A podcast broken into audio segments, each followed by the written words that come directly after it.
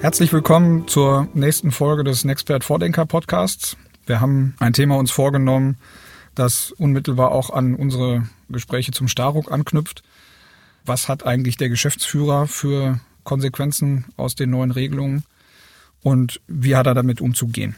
Wir hatten das beim letzten Mal, als ich mich mit Steffen Schneider von BBL unterhalten habe, ja schon angekündigt, dass wir uns damit weiter beschäftigen wollen. Und ich habe heute einen weiteren Partner von BBL zu Gast, Christian Knittel, mit dem ich dieses Thema jetzt mal aus unterschiedlichen Perspektiven beleuchten möchte. Hallo, Herr Knittel. Hallo, Herr Flacke. So, wir haben beim letzten Mal, auch als ich mich mit Herrn Schneider unterhalten habe, das Thema schon so ein Stück gestriffen und haben gesagt, auch der Geschäftsführer einer GmbH oder überhaupt einer Kapitalgesellschaft hat im Zuge der Veränderung durch das Staruk einiges an, an Neuheiten, mit denen er sich beschäftigen muss. Aber bevor wir da einsteigen, sollen wir doch vielleicht mal einmal ganz kurz gucken, warum ist das überhaupt ein Thema? Geschäftsführer, grundsätzlich wird das jeder wissen. Irgendwo Haftungsthemen gibt es rund um Geschäftsführertätigkeit, gerade wenn es dann auch in krisenhafte Situationen kommt. Vielleicht sollten wir damit mal anfangen, so einen kurzen Überblick zu geben, warum ist das überhaupt ein Thema und wo, wo sind da die, die Fallstricke im Zweifel? Ja, also wo kommen wir her? Also wir kommen vor allem von der Zentralnorm 43 GmbH-Gesetz, ähm, sagt ja der Geschäftsführer, muss seine Gesellschaft äh, möglichst viel Gutes tun, ähm, ohne Rücksicht auf Verluste sozusagen. Ähm, er muss darauf achten, dass das wirtschaftliche Wohl und Wehe gesichert ist.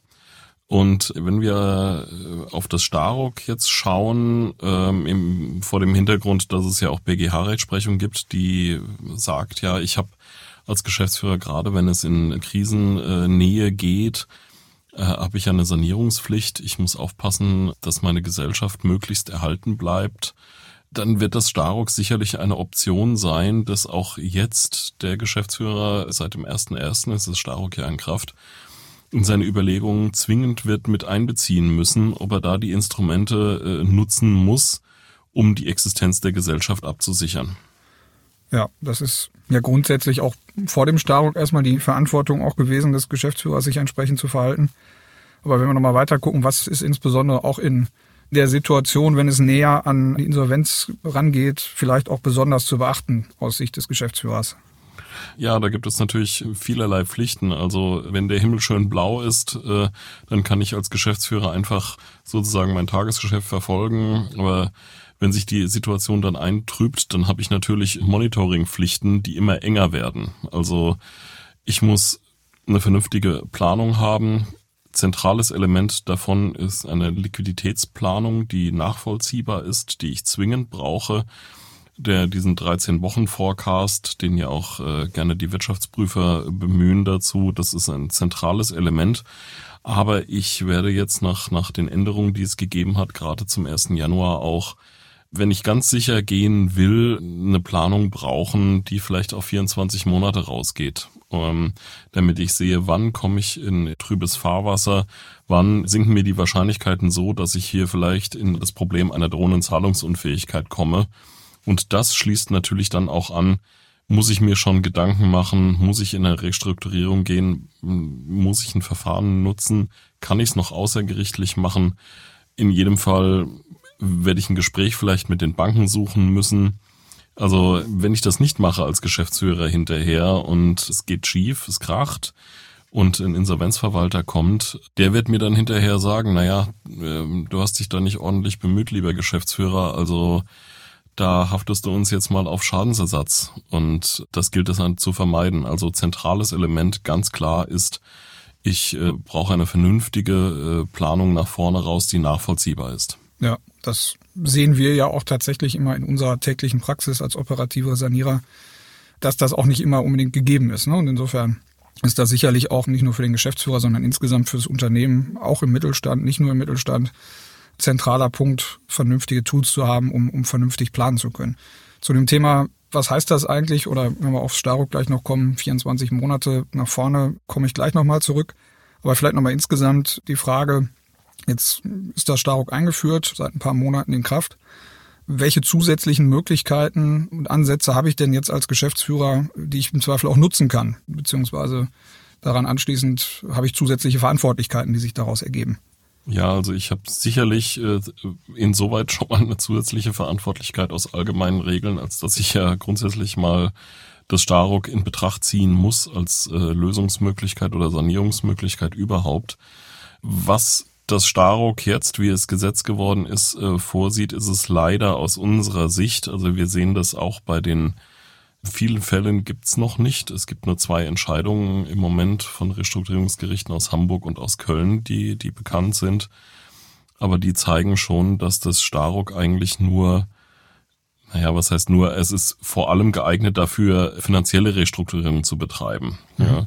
Da werden Möglichkeiten an die Hand gegeben, die es auch tatsächlich in der Insolvenzordnung noch nicht gibt. Also das ist gerade in, in Paragraph 2 des Starock geregelt, dass sie in Finanzierungsverträge auch in Nebenbestimmungen zum Beispiel eingreifen kann. Was ich leider zum Beispiel nicht kann, ähm, wie das Starock jetzt Gesetz geworden ist, es sah im Referentenentwurf bis Ende September letzten Jahres noch anders aus äh, ich kann keine operative Sanierung durch zusätzliche Instrumente wie zum Beispiel Sonderkündigungsmöglichkeiten, wie wir sie aus der Insolvenzordnung, den 103 fortfolgende, kennen, äh, nutzen. Die gibt es im Starock leider nicht. Die waren ursprünglich mal angedacht, sind aber leider nicht Gesetz geworden. Ja. Was auch nicht Gesetz geworden ist, waren zusätzliche Verantwortlichkeiten für Geschäftsführer. Man hat da diesen Shift of Duties vorher mal gesehen im Referentenentwurf. Das waren die alten zwei und drei äh, Starock des Referentenentwurfs, dass der Geschäftsführer, der die Restrukturierung betreibt, den Gläubigern direkt verantwortlich ist. Also da bestimmte Verantwortlichkeiten direkt nach vorne verlagert werden und auch die Gläubiger einen direkten Anspruch gehabt hätten auf Schadensersatz gegenüber dem sich vielleicht nicht korrekt verhaltenen Geschäftsführer. Das ist nicht Gesetz geworden. Es ist bei einer Binnenhaftung geblieben. Der 43 Starock ist sozusagen das Überbleibsel äh, von diesen ursprünglichen Gedanken. Äh, der Geschäftsführer muss ja im Sinne der Gesamtheit der Gläubiger handeln, aber er haftet nur gegenüber der Gesellschaft selbst für den Gesamtschaden, der eintritt. Also das ist eine, vielleicht ein Gedanke, der aus dem Quotenschaden der Insolvenzordnung kommt. Aber insofern hat sich da die Verantwortlichkeit und die Haftung für die Geschäftsführer nicht, nicht strikt verschärft. Das ist ja tatsächlich ein ganz interessanter Punkt. Ich hatte das, weil wir selber auch teilweise in Sanierungsgeschäftsführungsverantwortung stehen, mit durchaus Interesse gesehen, auch im Referenten und auch noch im Regierungsentwurf, dass da ja nach meinem Verständnis für den Fall, dass gesehen würde, in 18, 20, 21 Monaten, also zwischen 12 und 24 Monaten, droht eine Zahlungsunfähigkeit Mhm. Ich habe keine Insolvenzantragsgründe bis dahin. Aber ich hätte beispielsweise die Möglichkeit, ein Staruk-Verfahren einzuleiten, mhm. das dann aber ursprünglich ja vorgesehen war, dass der Geschäftsführer in dem Moment, wie Sie es nennen, Shift of Duties, ich habe immer gesagt, Schubumkehr einleiten muss. Ist so, ja. Und im Grunde genommen von seinem Gesellschafter, ne, bei Trennung von Geschäftsführung und Gesellschafter, von seinem Gesellschafter als Zentralstern oder Fixstern weggehen muss und auf Gläubigerinteressen umschalten muss und dann im Zweifel ja auch spannende Themen gekommen wären, wenn der dann sagt, ich will jetzt in, in 18 Monaten sehe ich eine drohende Zahlungsunfähigkeit. Ich möchte gerne ein Starruk-Verfahren initiieren und der Gesellschafter sagt, will ich nicht. Dann hätte man ja ganz spannende Konstellationen gehabt. Die stellen wir nochmal kurz zurück, die Gesellschafterkonstellation. Das, aber das hätte ja tatsächlich materiell wesentliche Veränderungen auch der Geschäftsführerverantwortlichkeit und Haftung bedeutet. Ne? Absolut. Also das hätte ja tatsächlich dazu geführt, also ich hatte jetzt diese 24 Monate, die wir empfehlen als Planung wenn ich da sehe, ich bin äh, mit einer gewissen Wahrscheinlichkeit wahrscheinlich drohenzahlungsunfähig im 23. Monat oder so, ja.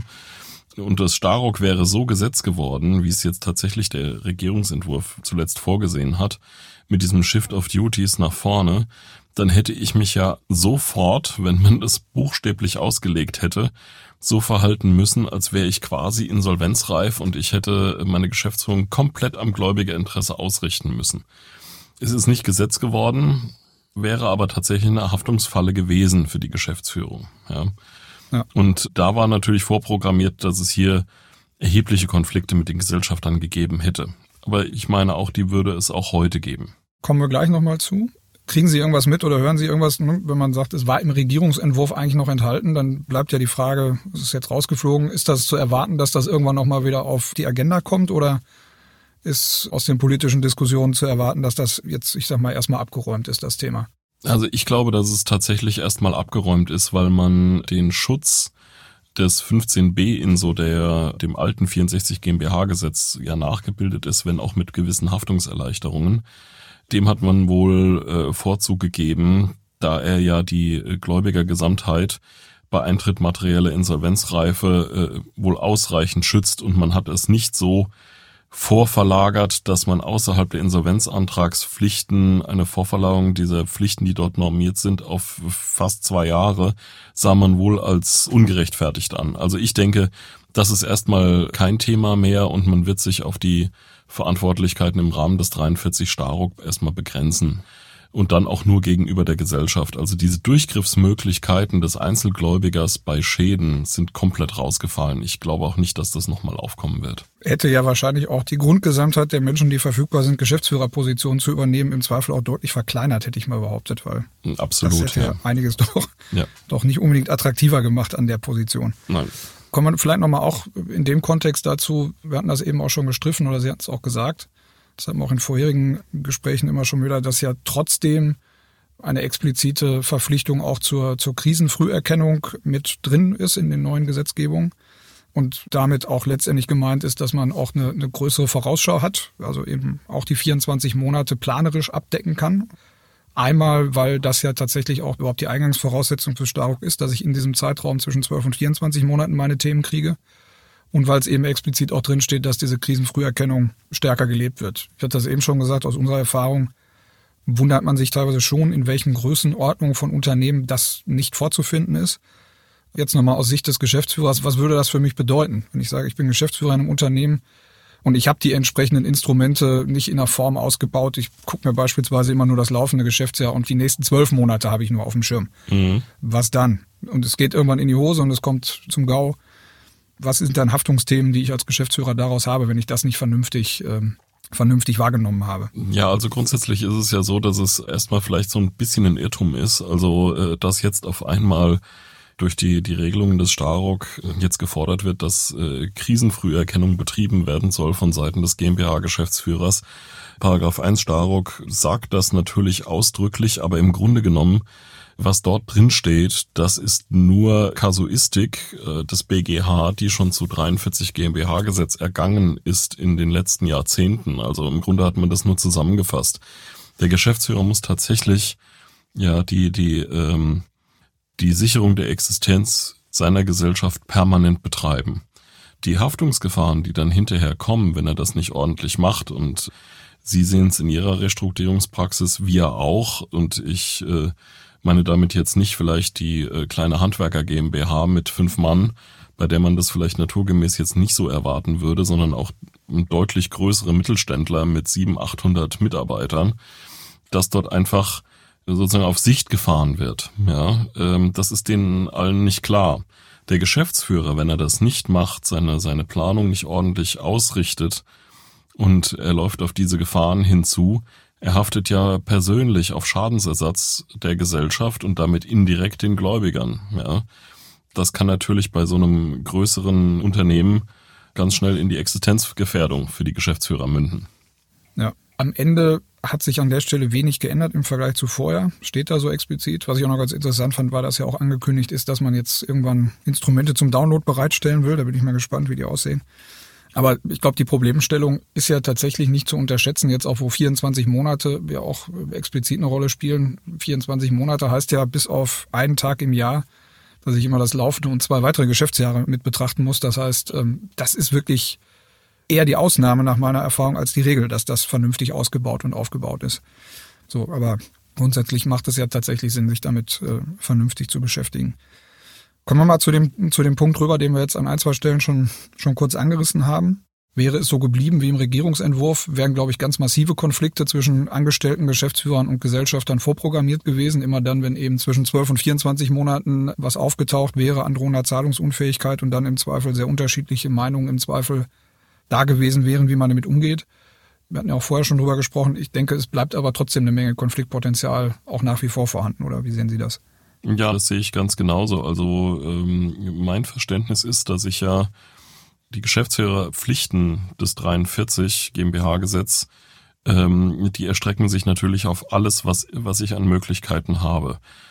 Die große Pflicht, die über mir drüber steht, ist ja, ich muss die Existenz meiner Gesellschaft sichern und damit natürlich indirekt auch Gläubigerinteressen verfolgen. Aber der Gesellschafter findet in diesem Pflichtenkanon eigentlich nicht statt. Ja? Auf den darf ich im Zweifelsfall gar keine Rücksicht nehmen. Das bedeutet aber auch, und dazu gibt es auch genügend Kasuistik des BGH, wenn ich eine Gesellschafterweisung bekomme als Geschäftsführer, der mich in Probleme bringt gegenüber meiner Gesellschaft, also ich beispielsweise Dinge abführen soll, die dann bei der Gesellschaft zu Liquiditätsproblemen führen sollten, die darf ich gar nicht befolgen. Ja, ich muss immer darauf achten, meiner Gesellschaft geht es gut, ich muss mein Möglichstes dazu tun, sonst habe ich als Geschäftsführer ein Problem, hafte auf Schadensersatz, aber ich habe möglicherweise sogar eine strafrechtliche Verantwortlichkeit wegen Untreue. Insoweit kann es sogar kommen. Jetzt haben wir das Starock als zusätzliches Instrument. Da kann ich ja verschiedene Dinge regeln. Ja, ich kann auch durch einen Restrukturierungsplan in äh, Gesellschafterdarlehen und so weiter eingreifen was muss ich jetzt machen als Geschäftsführer? Wenn ich sehe, wir laufen da auf eine Krise raus, die vielleicht sogar Gesellschafter verursacht ist, durch irgendwelche Gesellschafterdarlehen, die dahinter stehen oder, oder sonstige Verbindlichkeiten, ist meine Auffassung, ich muss tatsächlich als Geschäftsführer hingehen, muss ein Restrukturierungsverfahren im Zweifelsfall versuchen, um meine Gesellschaft vor diesen Problemen zu bewahren. Da habe ich natürlich dann ein Konfliktpotenzial, möglicherweise, weil mein Gesellschafter mir gegenüber als Geschäftsführer eine gegenteilige Anweisung bringt. Ich meine, wenn es tatsächlich so weit kommt, dass die gegenteilige Anweisung durch den Gesellschafter dazu führen würde, dass die Existenz der Gesellschaft bedroht ist, dann darf ich hier vor dem Hintergrund der BGH-Rechtsprechung, die natürlich noch von einem ganz anderen gesetzlichen Hintergrund ergangen ist, gar nicht befolgen, sonst äh, kriege ich selbst als Geschäftsführer ein Problem. Aber hier, äh, ich bin gespannt, was passiert, wenn die Fälle erstmal hochkommen und an die Gerichte geraten, wenn ich jetzt entgegen der ausdrücklichen Erklärung des Gesellschafters ein Staruk-Verfahren beantrage als Geschäftsführer. Ich fürchte, das muss von Seiten des Geschäftsführers sehr, sehr gut begründet sein, um da nicht zu scheitern. Also da muss ich wirklich äh, mich mit Beratern bewaffnen sozusagen, Gutachten haben und auch im Zweifelsfall darlegen und beweisen können, dass das die einzige Möglichkeit war, um meine Gesellschaft zu retten und so meinen äh, Verpflichtungen nachzukommen. Was aus meiner Sicht ja dazukommt, wenn ich da jetzt Geschäftsführer bin und sage, ich, ich tue das zum Wohle der Gesellschaft, weil ich es im Zweifel auch für richtig halte, weil ich aber natürlich auch meine persönliche Haftung sehe, wenn ich eben meine Geschäftsführerverpflichtung nicht erfülle, ähm, dann auch, dass die Gläubiger dann im Zweifel auch die entsprechende Thematik haben, habe ich ja gleichzeitig als gegenlaufenden Punkt, dass ich im Zweifel mich auch wirklichen Schadensersatzforderungen von der Gesellschafterseite aussetze. Richtig. Wenn der dann sagt, du hast mir einen Schaden zugefügt als Gesellschafter, weil du was gemacht hast, was mir geschadet hat. Genau. Und da haben wir eigentlich ein Problem und das ist ein bisschen irrwitzig, aber juristisch ist es tatsächlich so. Also ich vertrete ja viele Geschäftsführer zur Verteidigung gegen Ansprüche, die gegen diese geltend gemacht werden. Und da wäre es fast schon besser gewesen, es wäre beim ursprünglichen Entwurf des Starock geblieben, mit diesen krassen Pflichten gegenüber den Gläubigern nach außen. Dann hätte man vielleicht tatsächlich manche Momente auch gerade gegenüber dem Gesellschafter im Rahmen der Pflichtenkollision auflösen können. Da das aber nicht passiert ist, wird's dann ein bisschen schwammig, weil wir nur noch bei der Innenhaftung verblieben sind, die das Starock vorsieht. Ist ein ungeklärtes Problem, muss man im Moment sagen. Für die Geschäftsführer ist die Situation durch die Einführung des Staroks sicherlich nicht einfacher geworden. Ja. Jetzt haben wir dieses Spannungsfeld Geschäftsführer-Gesellschafter angeguckt, sicherlich aus Perspektive der, der Geschäftsführer jetzt stark. Wenn wir nochmal einmal den Stuhl wechseln und auch nochmal einmal auf die Gesellschafterseite gehen und gucken, dann haben wir ja auch im Vorfeld schon oder in anderen Runden schon diskutiert, mhm. dass der Gesellschafter sicherlich hier und da mit dem Staruk auch eine zusätzliche Möglichkeit hat, wenn er aus Perspektive seiner Gesellschaft guckt dass es aber auch durchaus nicht so trivial ist, beziehungsweise auch nicht der Blanko-Passierschein ist, zu sagen, ich mache jetzt hier mir die Welt, wie sie mir gefällt. Ähm, sag beispielsweise, ich gehe jetzt in Staruk und entledige mich einiger lästiger Schulden oder Schuldner. Da hatten wir beim letzten Mal auch mit Herrn Schneider schon drüber geredet, dass im Zweifel sogar in der Konsequenz es dazu führen kann, dass ich gezwungen bin, als Gesellschafter das Ganze auch in einem M&A-Verfahren ja. ähm, auszusetzen. Ja. So, grundsätzlich da vielleicht auch nochmal die Frage, wie sehen Sie das aus der Gesellschafterperspektive jetzt weniger auf die Frage hin, wie streite ich mich mit meinem Geschäftsführer im Zweifel, sondern Wie sehen Sie das ganze Thema Staruk aus, aus Gesellschafterperspektive? Eher Chance oder eher, eher schwierig? Das kommt wirklich tatsächlich auf die Situation an. Also was sie tatsächlich auch über Staruk ja äh, lösen können, wir hatten da ja auch in unserer Kanzlei so einen Fall, das war ein Gesellschafterstreit. War ein besonderer Fall, kann mir für mich als Gesellschafter auch nützlich sein. Das Staruk an sich ist ja vor allem daraufhin strukturiert, finanzielle Restrukturierung zu betreiben. Ja. Kann mir natürlich als Gesellschafter auch helfen, aber ich muss natürlich gewappnet sein, dass meine Planbetroffenen mir da vielleicht äh, versuchen, Schwierigkeiten zu machen. Und dann muss ich natürlich auch mit einer Lösung, mit einer Vergleichsrechnung um die Ecke kommen können, wenn ich schon keinen signifikanten Beitrag selbst leisten kann oder will. Und dann sind wir genau bei dem Thema, das Sie gerade anrissen, der berühmte Dual Track, den ich dann brauche, ja. Kriege ich vielleicht ein Verfahren hin mit gewissen Beitragsleistungen? Ist das das günstigste fürs Unternehmen? Oder aber müssen wir in einen Verkaufsprozess gehen, was ich als Gesellschafter natürlich jetzt nicht nicht so schön finde. Ja, ich brauche als Gesellschafter schon irgendwas in der Hinterhand, damit ich bei dieser Vergleichsbetrachtung im Rahmen des Dual Track besser liege als ein Verkaufsmodell. Sonst wird es vielleicht ein bisschen schwierig, wenn ich opponierende Gläubiger habe. Ja, klar.